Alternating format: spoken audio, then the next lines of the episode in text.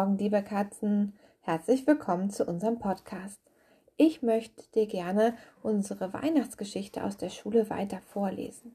Ich starte heute zuerst mit Türchen 14 und Türchen 15. Diese habe ich in der Schule schon vorgelesen, aber viele Kinder waren ja nicht dort. Wenn du in der Schule warst, kannst du diesen Podcast auslassen und einfach direkt den nächsten anhören. Viel Spaß mit der Geschichte. Vierzehntes Türchen. Ein Motiv. Es war kaum eine Stunde vergangen, als auf Ruprechts Computer eine Mail einging. Im Anhang befand sich ein Foto einer rekonstruierten Schokoladenfigur. Ich glaube, wir haben einen Treffer, sagte Ruprecht zu Grundtram, als er das Foto eines Schokoladenhasens auf dem Bildschirm sah. Es war ein Hase von ungewöhnlicher Form. Als Hersteller wurde Confissier Peters aus Lippstadt angezeigt. Allerdings lag die Trefferwahrscheinlichkeit nur bei 90 Prozent. Die Erkennungssoftware war eben für Nikolauserkennung geschrieben worden und Ruprecht war ohnehin beeindruckt, dass seine Idee ein so präzises Ergebnis in so kurzer Zeit erbracht hatte.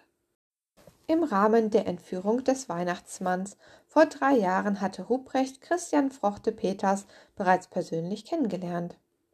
Dass jemand von der Confissier Peters etwas mit der jetzigen Sabotageaktion zu tun haben könnte, schien ihm völlig undenkbar, zumal es traditionell enge geschäftliche und freundschaftliche Beziehungen zwischen der Familie Klaus, die seit Generationen den Weihnachtsmann stellte, und Peters gab. Doch Spur war Spur, und in der aktuellen Situation griff er nach jedem noch so dünnen Strohhalm. Huprecht rief bei der Schlittenbereitschaft an. Ich reise nach Lippstadt findet in der Zwischenzeit heraus, was man so alles aus Schneehasenfell machen kann. Mit diesen Worten an Guntram verließ er das Haus, stieg draußen in den bereits wartenden Expressschlitten und während sich drinnen Guntram an die Recherche über Schneehasenfälle machte, war Ruprecht bereits auf dem Weg in das Venedig Westfalens. Der Flug verlief stürmisch, aber kurz, und bereits nach 15 Minuten landete der Schlitten sicher hinter dem Firmengebäude der Confessier Peters. 15. Türchen. Falscher Hase. Es hatte sich viel verändert, seit Ruprecht das letzte Mal in Lippstadt gewesen war. Es gab jetzt einen liebevoll dekorierten Pralinenshop, in dem in der Vorweihnachtszeit ein ständiges Kommen und Gehen herrschte. Ruprecht betrat den Laden und entdeckte Christian inmitten seiner zahlreichen Kunden. Als jener Ruprecht entdeckte, winkte er ihn zu sich. Die Begrüßung war herzlich.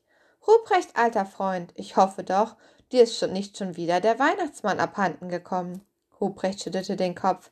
Nein, diesmal hat jemand die Antenne der Wunschkammer sabotiert und eine Spur hat mich direkt zu dir geführt.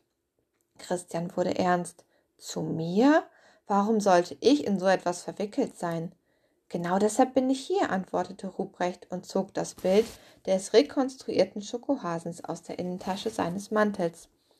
Kommt der dir bekannt vor? Christian sah sich das Foto intensiv an. Der sieht beinahe aus wie unserer, aber die Ohren sind zu dick und die Augen sind viel zu klein, war seine Antwort. Er griff unter die Verkaufstheke und zog ein Original Peters Schokohasen hervor. Das ist unserer. Auf den ersten Blick gleich, aber im Detail sieht man die Unterschiede. Was du hier in den Händen hältst, ist ein Kontrollmuster. In Mengen produzieren wir ihn immer nur ganz kurz vor dem Verkaufstermin. So ist die Ware immer frisch. Ruprecht nickte. Auf den ersten Blick sahen sich die Hasen zum Verwechseln ähnlich, aber eben nur fast. Jemand schien den Verdacht auf Konfissier Peters lenken zu wollen. Wer könnte ein Interesse haben, euch zu schaden? war seine nächste Frage. Christian dachte kurz nach. Da gibt es viele. Und wenn du wissen möchtest, wer einen Grund hat, hörst du dir die nächste Folge an.